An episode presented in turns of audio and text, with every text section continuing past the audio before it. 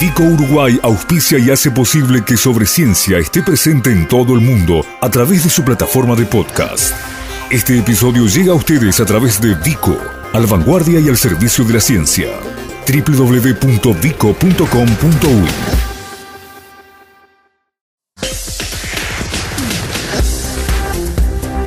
Sobre Ciencia. Divulgación y periodismo científico dedicados a difundir la tarea de los investigadores uruguayos.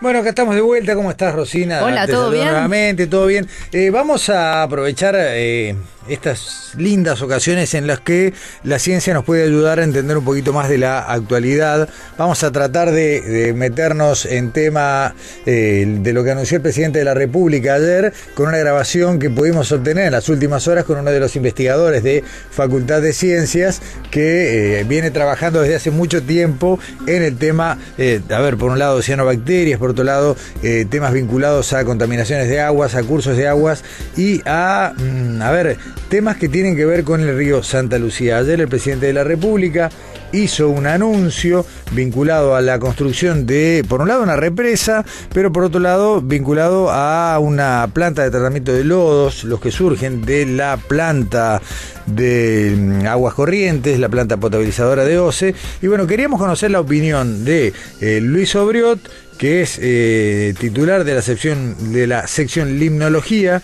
que forma parte del Instituto de Ecología y Ciencias Ambientales de la Facultad de Ciencias de la Universidad de la República, que ha venido aportando desde allí una cantidad importante de seguimiento y conocimiento sobre el tema. Así que bueno, presentamos el informe.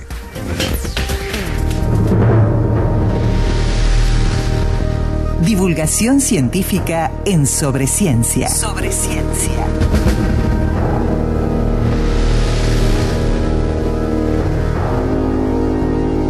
Bueno, eh, primero que nada nos interesaba saber, a ver, el anuncio del presidente ayer fue acompañado, del presidente Tabaré Vázquez, ¿no? Fue acompañado de algunos datos vinculados, por ejemplo, a lo que él manifestaba, eran los análisis más recientes hechos en Facultad de Química en este caso, y que decían, bueno, que habían mejorado de manera notable algunas de las variables del río Santa Lucía, sobre todo eh, ya con la ausencia casi total de, bacterias, eh, fundamentalmente la Dictericia coli y alguna otra, y todavía presentes, pero en disminución, los nutrientes que generan justamente las floraciones de cianobacterias. Entonces, bueno, queríamos saber qué maneja Facultad de Ciencias, cuál es la información que actualmente tienen y qué se puede decir del estado actual del río Santa Lucía. Esto nos decía el doctor en Ciencias Biológicas, Luis Obriot. La sección de inmunología eh, eh, actualmente no tiene información actualizada eh, porque no se están realizando investigaciones, es decir, no hay proyectos o convenios que, que permitan la investigación en el, en el curso. Sí los hubo hace unos años, en el 2015, un convenio con la OSE en el que se hizo un estudio durante un año y arrojó información que después fue, eh, digamos, utilizada junto con información de la DINAMA, porque la DINAMA sí realiza monitoreos. Se realizó un estudio eh, de las tendencias del, que tenían los diferentes subcuencas del río Santa Lucía, aguas arriba de aguas corrientes. Y lo que se pudo observar claramente, es, y lo que también está en conocimiento de la DINAMA, es que existen altos niveles de contaminación en la cuenca del Canelón, producto de la actividad este, más, más que nada industrial, en el canelón chico y agrícola, en el canelón grande. Eh, hubo aumentos de la superficie de, suelo cultivado eh, muy importantes entre el 2011 y el 2015. Eh, eso llevó a que, por ejemplo, en la cuenca del Canelón se llegara a un 70% de, del área este, con algún uso del suelo productivo o agrícola. Y, por, y en, en, el, en, Santa Lucía también se vio una tendencia a, a también un máximo de, del uso del suelo eh, para ese periodo 2011-2015. Eso se vio también en, los indicadores de calidad de agua, se vio un, un efecto importante que se cuantificó y se, se, publicó en un artículo en la revista Inotec del LATU en 2017. Ahí hay más información y lo que se observa es que hay una tendencia al aumento de los indicadores, por ejemplo la concentración de fósforo en el agua, y hasta 2010 o hasta 2010, entre 2010 y 2013, y después en algunos casos se ve una meseta y en otros casos se ve una disminución eh, debido a la, a la, caída de la, de la, actividad también agrícola que hubo posterior al 2013. Eso se reflejó claramente en los indicadores de calidad de agua, principalmente en el cauce principal del río Santa en Paso Pache. Los niveles de contaminación de, por nutrientes principalmente, también hay otros contaminantes como materia orgánica y otro tipo de contaminantes más complejos, son muy preocupantes, son muy altos y requieren de, de una disminución drástica de esos aportes y de ahí que se está llevando un plan de acción de, que lo, lo desarrolló la Dinama eh, con una serie, una batería de 11 medidas que comenzaron a partir del 2013 y ahora se está en una segunda generación con una mejora de esas medidas y para este, tener efectos más este, cuantificables. Eh, entonces la idea es que es a largo plazo el efecto, que no se ve inmediatamente, pero sí, por ejemplo, a nivel de industrias y de algunas ciudades, el tratamiento de los efluentes ya es, adecuado, es a nivel, tiene un tratamiento de nivel internacional, eh, por lo que se ve, tendría que ver una disminución progresiva. Lo que, lo que ocurre es que eh, aproximadamente un 80% de esos aportes este, provienen de la actividad agrícola eh, y ganadera, incluida la lechera. entonces, por ese lado sería más lento el proceso de, mejora.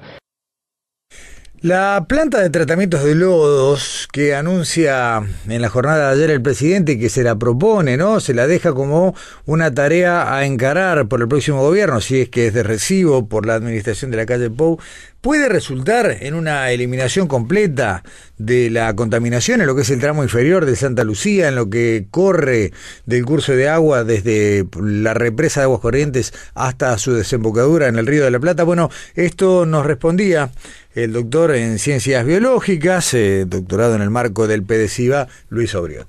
El tratamiento de esos lodos de la planta de OCE lo que harían es eh, disminuir o eliminar el aporte de los lodos a aguas abajo de la planta de aguas corrientes.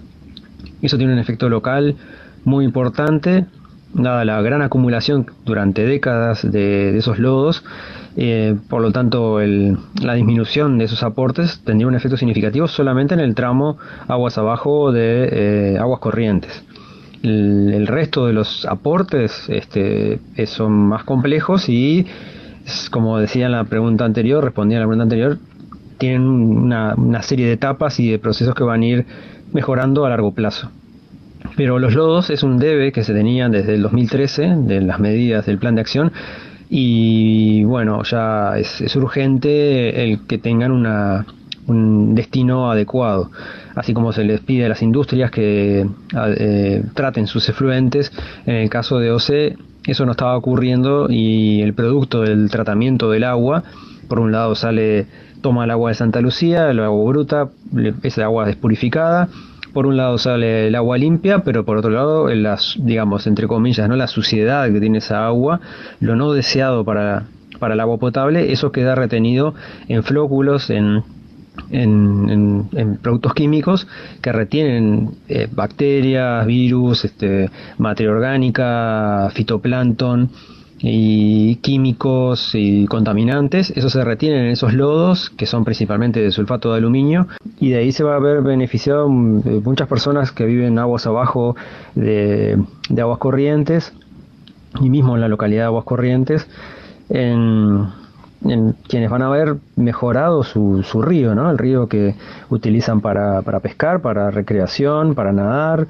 Eh, entonces la calidad de vida de esas personas se va a ver este, eh, mejorada de forma muy significativa y eso es, lo deseable. Es una de las tantas cosas que, uno de los tantos efectos que, se generan cuando uno tiene un ambiente sano o con, calidad de agua relativamente buena. Es decir, ellos no van a ser ajenos a lo que viene de aguas arriba y de la contaminación que se realiza aguas arriba este, pero se le está quitando un adicional que eran los lodos que se estaban vertiendo al lado prácticamente de su, de su localidad. Y también ese efecto de los lodos tenían un efecto también a lo largo del curso de agua eh, y bueno, y se va a ver también la, mejora eh, del, curso fluvial este, durante a lo largo de algunos, de algunos kilómetros. ¿Cuál es la solución más adecuada? Fue la pregunta que le planteamos seguidamente al doctor Luis Obriot para la actual situación del Santa Lucía.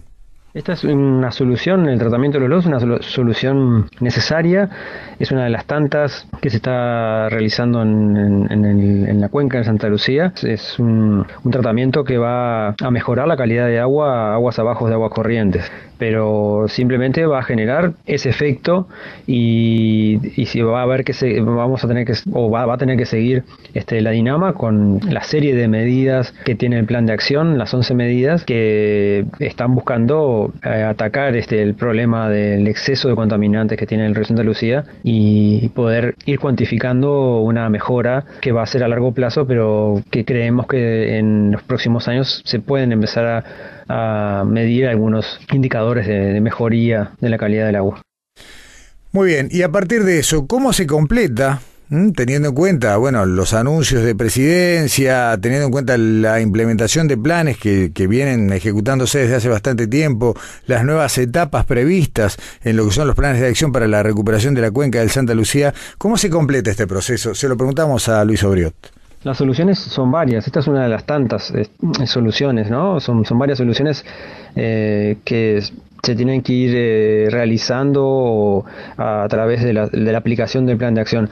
Como decía anteriormente, las industrias y han, se les ha exigido el tratamiento terciario de los efluentes y eso está bastante avanzado.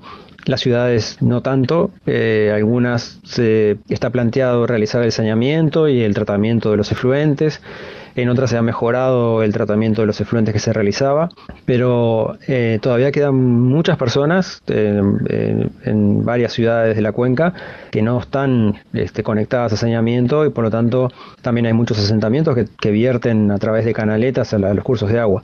Pero lo principal es la actividad agrícola que tiene que adecuar eh, la fertilización de los suelos con fósforo y nitrógeno. Esas son fuentes muy altas que tiene Santa Lucía y se miden en el agua, este, con niveles muy altos de fosfato y, de algunas formas de nitrógeno inorgánico. Son claramente producto del de exceso de la fertilización que se ha hecho durante muchos años y que se sigue realizando. Eso tiene que ir controlándose. Y por otro lado, también la, gran actividad lechera que hay de, tambos con el tratamiento del estiércol y, la, retención y evitar que lleguen a los cursos de agua. Eso va a ir también mejorando paso a paso la, disminución de los aportes del, ganado. Y lo siguiente es las áreas buffer, que son eh, extremadamente importantes porque van a generar el cinturón que va a retener el exceso de fertilizantes que se, realice en, el suelo, pero no son una barrera eh, capaz de retener todo, es decir, hay que ayudarla a esa barrera disminuyendo también el aporte de, esos fertilizantes y controlando la erosión de los suelos. Y en ese sentido la segunda generación de las medidas lo que va a hacer es aumentar la extensión eh, de esta área de amortiguación o área buffer a cursos de agua de menor tamaño para este, mejorar o aumentar la eficacia de la retención de lo que escurre por los campos. Bueno, hasta ahí una parte de lo que nos decía Briot, pero para cerrar me quiero detener en algo importante que nos comenta el doctor Luis Abriot cuando conversábamos con él en las últimas horas de la tarde de ayer. Eh, le preguntábamos que cómo se podría implementar o no algún tipo de medidas en otros cursos de agua de nuestro país, de nuestro país, y estas medidas deberían trasladarse y en definitiva una vez más, ¿no? agradeciendo eh, el aporte del conocimiento científico a los problemas concretos que se presentan en nuestro territorio en Uruguay. Eh, y en el marco de esta respuesta, Obrión nos cuenta algo muy valioso y, llamo la atención sobre eso, es que eh, está concluyendo y a punto de ser publicada una investigación desarrollada en el marco de Facultad de Ciencias que logró determinar que todo el episodio de floración de cianobacterias del año pasado, del verano pasado, que afectó incluso, recordemos, hasta la costa atlántica, hasta el departamento de Rocha, tuvo como punto de origen una de las represas del Río Negro. Es claro que por ahí se tiene que ir. Esto es un, fue un primer ensayo en la cuenca de Santa Lucía, también se aplicó en la laguna de Sauce y en la laguna de Cisne.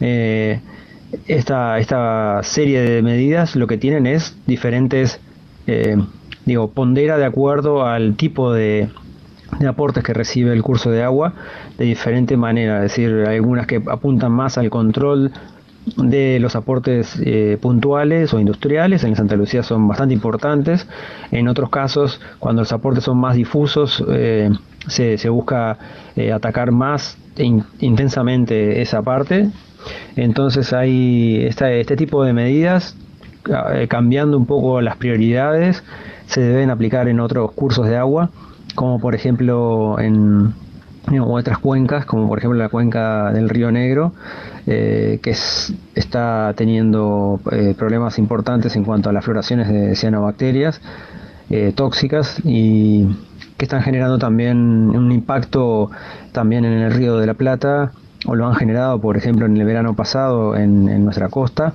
Fue una floración que nosotros hicimos una investigación a lo largo de este año en la cual estamos terminando un artículo a enviar una revista y en el cual detectamos que el origen de la floración eh, fue en el río Negro, eh, se originó en el, embalse de Rincón de Bonete y posteriormente se amplificó en el embalse de Palmar y se generó un crecimiento muy masivo en, en en el, espejo de agua del embalse. Ese embalse recibe aportes de actividad agrícola muy intensiva, ¿no? Eh, em, a través del río Chía y a varios tipos de aportes y, bueno, tiene niveles de, nutrientes mucho más altos que el resto de los del resto de los embalses, incluido el embalse Salto Grande. Y ahí se generó una, un crecimiento masivo de cianobacterias que posteriormente fue vertido y circuló a través del río Uruguay y eh, posteriormente a través de la costa del Río de la Plata, generando el impacto que, ya conocemos. Bueno, por ahí lo que conversamos, eh, una conversación que como habitualmente sucede, ¿no? Deja abiertas eh, futuras charlas que seguramente tendremos con el doctor Obrioto, con otros integrantes del área de limnología para profundizar sobre esta investigación que, insisto, encontró el origen, el punto cero de lo que fue el episodio terrible, ¿no? violentísimo de cianobacterias que padecimos el verano pasado y sobre todo conocer, bueno, qué puede desprenderse, ¿no? Desde esa investigación. Así que bueno, dejamos por acá este sobre ciencia, cerramos eh, este capítulo y volvemos el próximo jueves. Hasta pronto. Nuestras vías de contacto. Correo electrónico info arroba sobre Facebook sobre ciencia Twitter arroba sobre ciencia.